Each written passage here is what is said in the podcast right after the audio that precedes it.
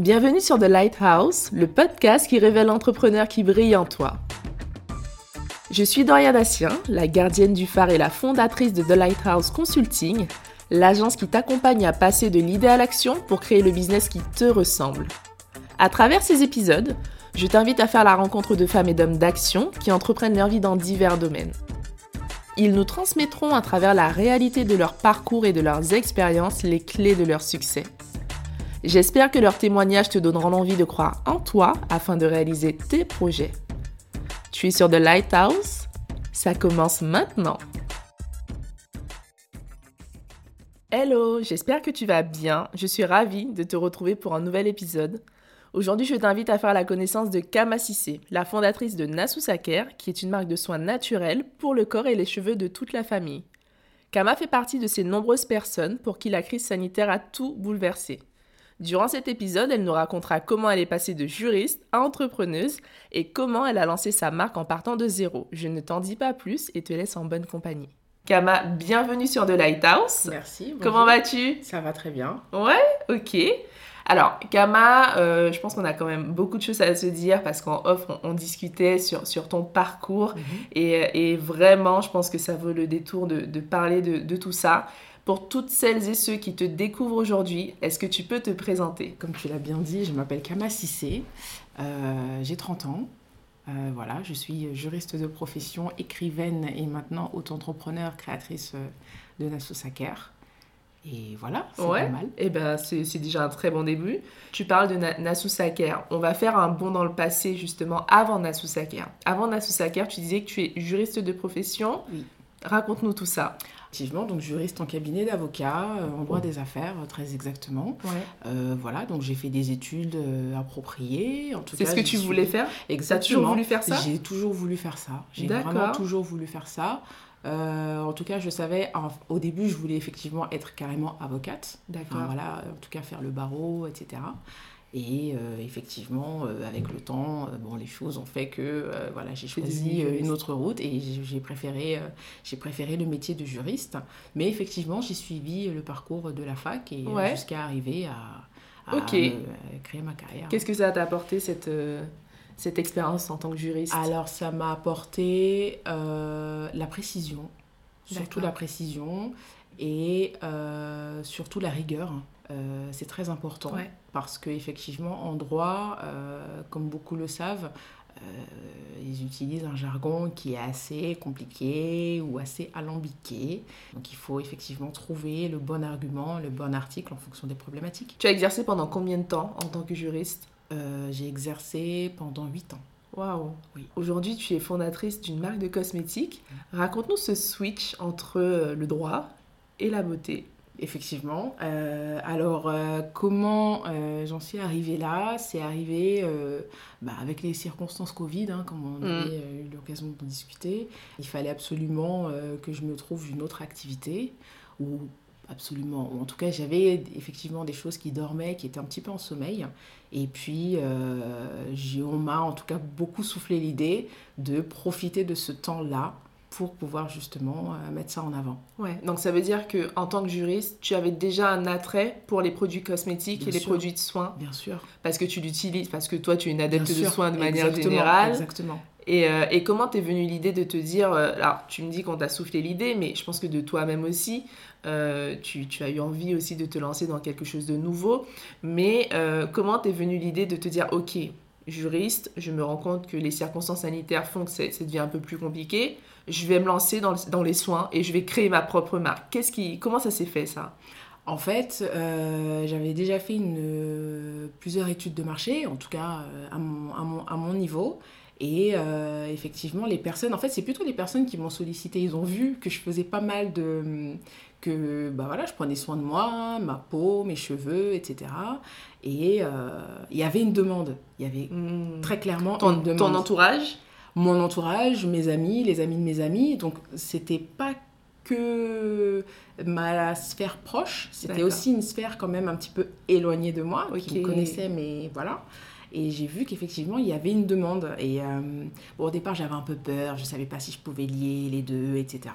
Parce qu'à ce moment-là, tu étais toujours salarié? Exactement. Exactement. Parce que c'est du temps, c'est prenant, etc. Et puis on se dit, mais est-ce que c'est vraiment là-dedans que j'ai envie de me lancer? Est-ce qu'il n'y a pas quelque chose que je vais abandonner au profit de l'autre? D'accord. voilà, c'est tout plein de questions. voilà, tout plein d'interrogations, des remises en question également, parce qu'on on se challenge. Totalement. On se challenge. Et là, on dépend que de nous-mêmes, en fait. Donc, c'est quelque chose aussi qu'il faut prendre en compte quand on amorce les procédures. Et du coup, euh, euh, voilà, devant un tel engouement, on m'a dit allez, allez, allez. J'ai dit, bon, allez, on y va, on, voit, on voit. Ok. On voit comment ça se passe. Donc, du coup, si je, si je résume bien, quand tu étais juriste, mhm. tu avais déjà cet attrait pour le, pour le soin. Donc, tu le faisais déjà pour ton plaisir personnel. Exactement. Et tu t'es, as commencé déjà à analyser le marché pour mhm. voir s'il y avait des possibilités. Mhm. Et à ce moment-là, tu te disais que c'était possible ou pas, ou enfin, tu étudiais la possibilité de te lancer en parallèle, en fait, de ton activité. Qu'est-ce qui s'est passé pour que tu te dises, OK, là, euh, je vais vraiment me lancer, mais ce sera... Euh, mon full-time euh, project. Ce qui s'est passé, euh, c'est que j'avais plus d'excuses maintenant. Ouais. J'avais plus, euh, j'avais plus de raison de, de douter. J'avais plus de raison de, de, me mettre des barrières. Et voilà, et que j'avais du temps, je dirais peut-être pas à profusion, mais en tout cas du temps de qualité que je pouvais consacrer ben, à mes autres passions. Totalement. Voilà. Et du coup, c'est marrant parce que tu aurais pu te dire, ou d'autres personnes auraient pu se dire, ben oui, j'ai fait une rupture conventionnelle, et bien je m'en vais chercher un nouveau job. Mhm. Et non, en fait, tu t'es dit, euh, je vais lancer mes propres projets. Exactement. Ouais. Oui, oui, oui. Oui, oui. Ben, parce que on sait ce qu'on veut, on sait ce qu'on veut pas. Maintenant, avec euh, la carrière que j'ai pu avoir euh, jusqu'à aujourd'hui. voilà, et puis on sait aussi qu'avec le Covid, les choses sont très très très compliquées. Le marché du travail aussi est devenu de plus en plus capricieux. Donc, est-ce qu'on veut aussi accepter ça aujourd'hui? Raconte-nous du coup les étapes de création de Nasusaka. Alors, dans un premier temps, donc, euh, comme je te le disais, j'ai fait euh, donc, une petite étude de marché. Donc, j'ai commencé un petit peu à sonder, j'ai joué un petit peu sur le bouche à oreille. D'accord. Euh, voilà, donc effectivement, les gens étaient plutôt réceptifs et donc c'était plutôt très bien, j'étais contente. Ensuite, il fallait mettre les choses en place, c'est-à-dire la partie financière, la partie administrative, la partie légale. Il fallait mettre tout ça en place. Euh, parce que c'était fini euh, les petites parlottes entre deux, entre deux portes. Il fallait vraiment concrétiser les choses et pour montrer que on gagne en sérieux. Mm.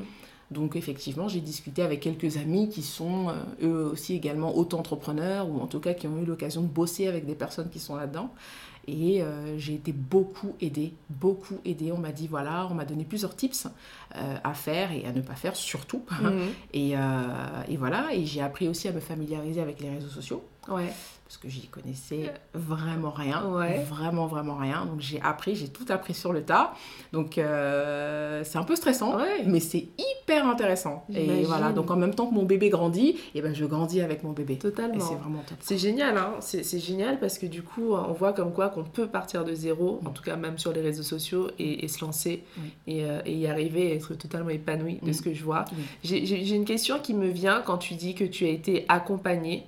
Tu t'es fait accompagner par qui? Est-ce que ce sont tes amis qui t'ont challengé, qui t'ont boosté ou tu t'es vraiment fait, euh, euh, tu, tu allais te renseigner auprès d'organismes spécifiques? Alors, dans un premier temps, c'était effectivement par des amis proches. Mais quand je dis des amis proches, ce sont des amis proches, mais euh, qui sont qualifiés là-dedans. D'accord ils ont traversé ce genre de, ce genre de choses. Okay. J'ai pas cherché, je, suis, je, je, ne me suis pas orientée vers des personnes qui n'y connaissaient rien, j'ai pas envie de blesser qui que ce soit, mais voilà, sinon je serais allée voir mes parents, ils m'auraient dit oui, oui, oui, ma chérie, euh, fais-le. Non, je suis allée voir vraiment euh, telle personne parce que je sais que en matière de finance, en matière euh, voilà, de marketing ou en matière de, de design, mm.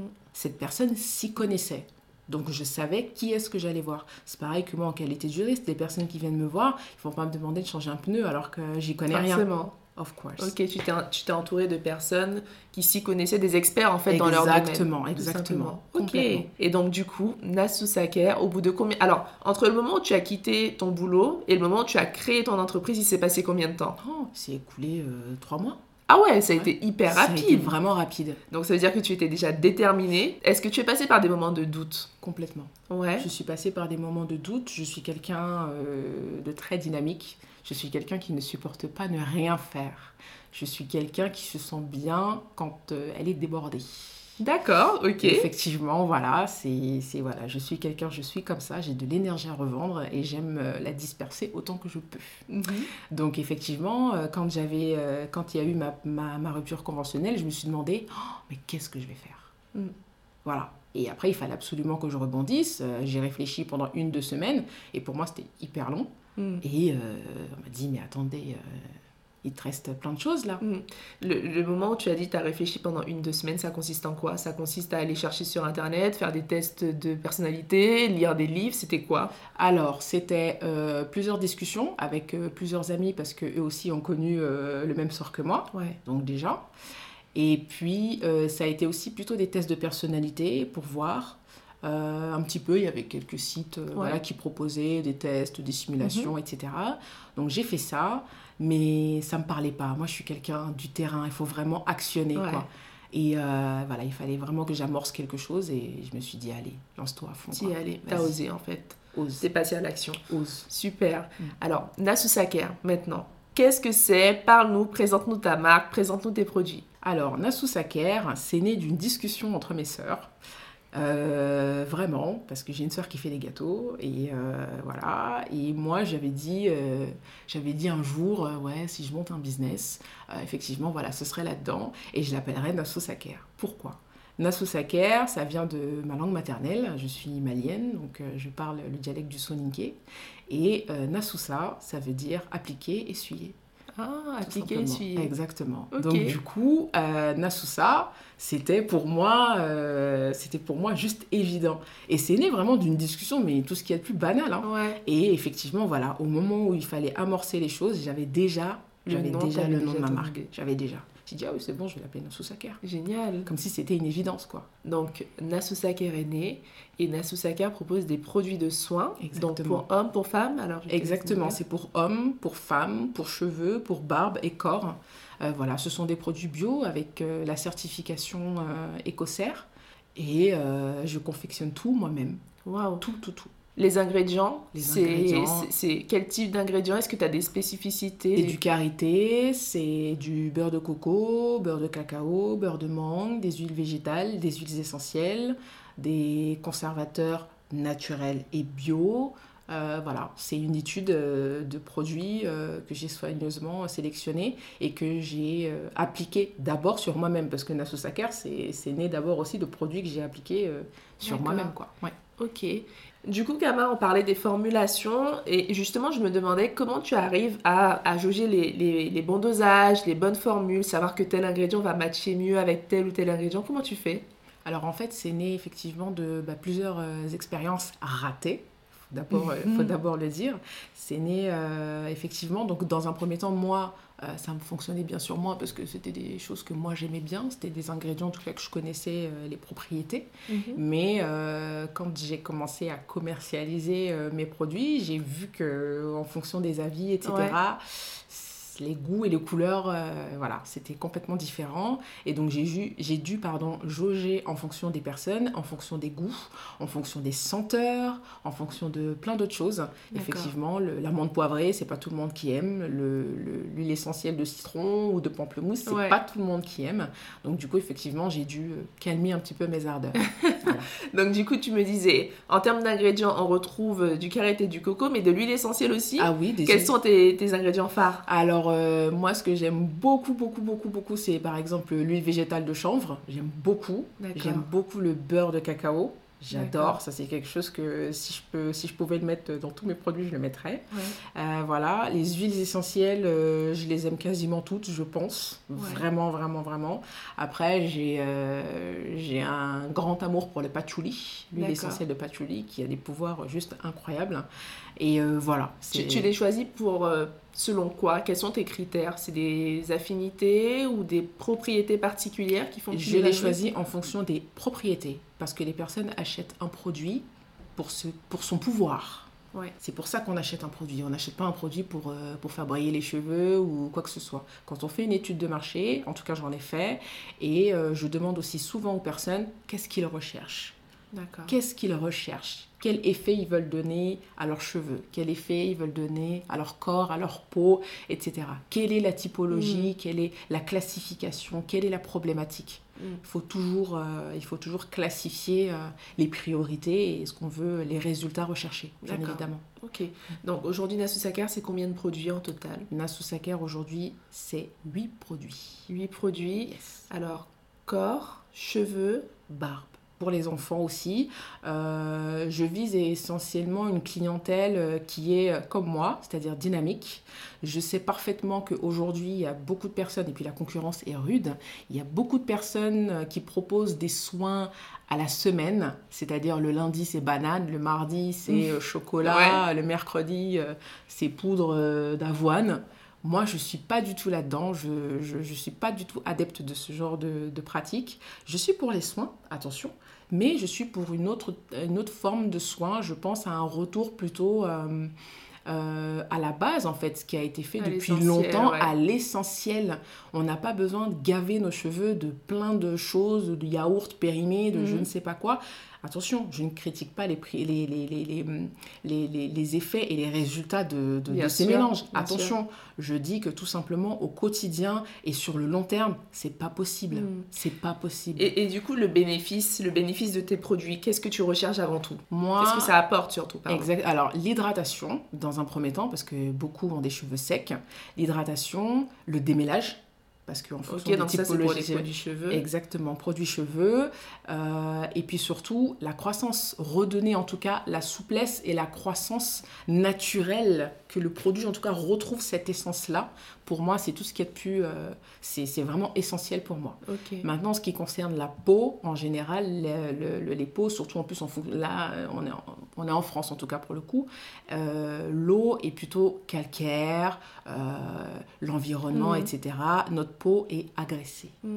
Qu'on le veuille ou non, elle est agressée. Maintenant, il y a des personnes qui ont des typologies de peau qui sont plus, disons, qui arrivent à, faire face à mm. ça, et il y en a d'autres, malheureusement, non. Et moi, en fait, j'essaye de mettre justement tous ces ingrédients dans un produit qui essaye de, voilà, permettre en tout cas de, à l'épiderme de supporter tout ça. D'accord. Voilà. Du coup, tu dis que tu fais tes produits toute seule. Comment est-ce que tu t'organises? Alors, c'est une organisation... Euh, Effectivement. Alors en fait, dans un premier temps, j'avais, j'avais commencé par faire euh, un, donc de, de, quadriller ma semaine en me disant le lundi, par exemple, c'est exclusivement les produits. Et je fais tout d'un coup. Comme ça, au moins, parce que comme j'ai plusieurs cordes à mon arc, il faut aussi que je quadrille ma semaine en fonction de mes autres activités. Et donc, au départ, j'ai commencé par euh, un nombre X de produits à faire. Et puis ça, ça constituait mon stock en fonction et je verrai euh, s'il fallait l'accroître ou non. Et j'ai vite compris qu'il fallait que que j'augmente un petit peu euh, que j'augmente un petit peu mes stocks effectivement un petit peu beaucoup mes stocks mais c'est de l'organisation à faire des nuits blanches je fais tout moi-même donc la fonte, euh, vraiment, peser les ingrédients, voilà, les, les, mixer, les mettre en boîte, étiqueter. Je fais tout, tout, tout, tout, tout, de bout en blanc. Et, du coup, les ingrédients, ils sont sourcés où? Que Tu disais que tu es malienne, est-ce que ce sont des ingrédients qui viennent du Mali ou est-ce que ce sont des ingrédients vraiment français? Alors, ce sont des ingrédients, euh, en tout cas pour ce qui concerne certains beurres. Oui. Euh, le beurre de karité, le beurre de coco. Euh, ça, ce sont des produits qui viennent exclusivement du pays, exactement, voilà.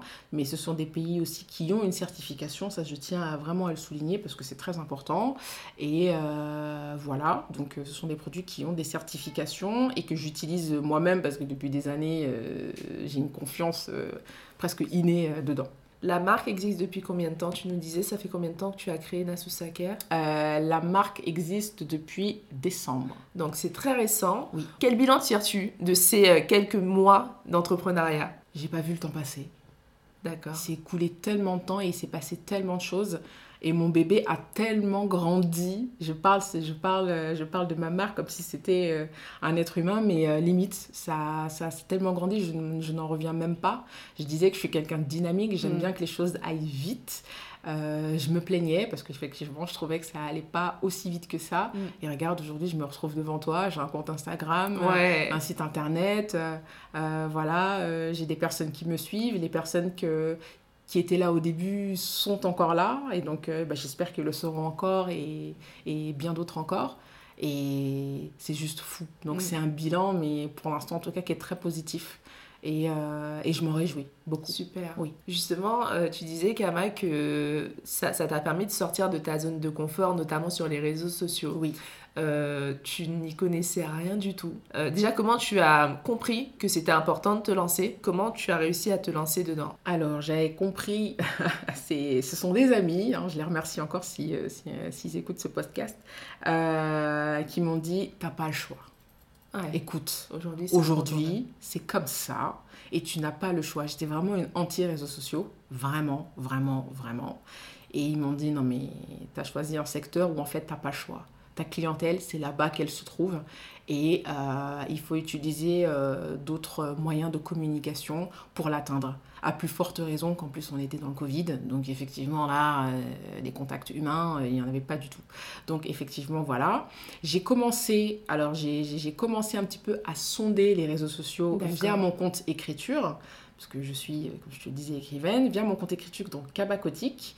Euh, j'ai commencé comme ça et euh, j'ai commencé à me familiariser donc avec les outils, des applications, etc et euh, aussi avec les personnes euh, avec qui j'interagissais euh, en commentaire ou en privé. Juste, bah, du coup, par rapport à ça, s'il y avait un conseil que tu devrais donner à, des, à, des, entrepreneurs, des personnes qui souhaitent se lancer mais qui n'y connaissent rien et à qui le digital fait peur, justement, toi qui n'y étais pas du tout, qu'est-ce que tu aimerais leur dire? Déjà, allez-y, foncez, n'ayez pas peur de le faire. Et puis, si vous vous trompez, c'est pas grave. Mm. Parce que si on se trompe sur les réseaux sociaux, c'est pas grave il y a des outils, euh, enfin, je veux dire que en story, on peut poster une story. Bon, bah, la story, elle ne matche pas. Bon, bah, c'est pas grave, on en refera une. Elle dure que 24 heures, la story. Bon, au pire, on la supprime. Mm.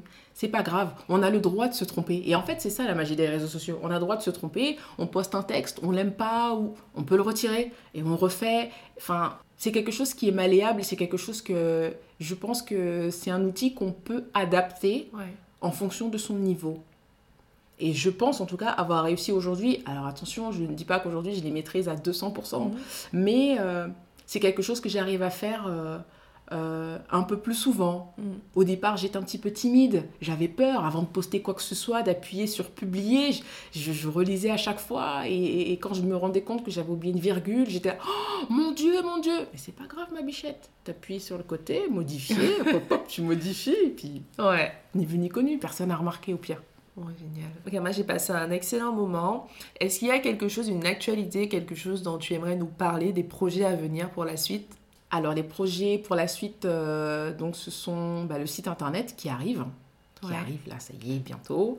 Et puis, euh, je pense qu'on va me revoir aussi dans plusieurs, euh, peut-être sur plusieurs chaînes, effectivement, voilà, pour pouvoir en tout cas parler un peu plus de ma marque et me faire entendre. Super. Kama, j'ai été ravie de, te rencontrer, ravie d'échanger avec toi sur, sur tes produits. Et puis, euh, très bonne continuation, Anna Soussaker, longue vie aussi à ta marque. Merci Et je te dis à très bientôt. À très bientôt, merci beaucoup.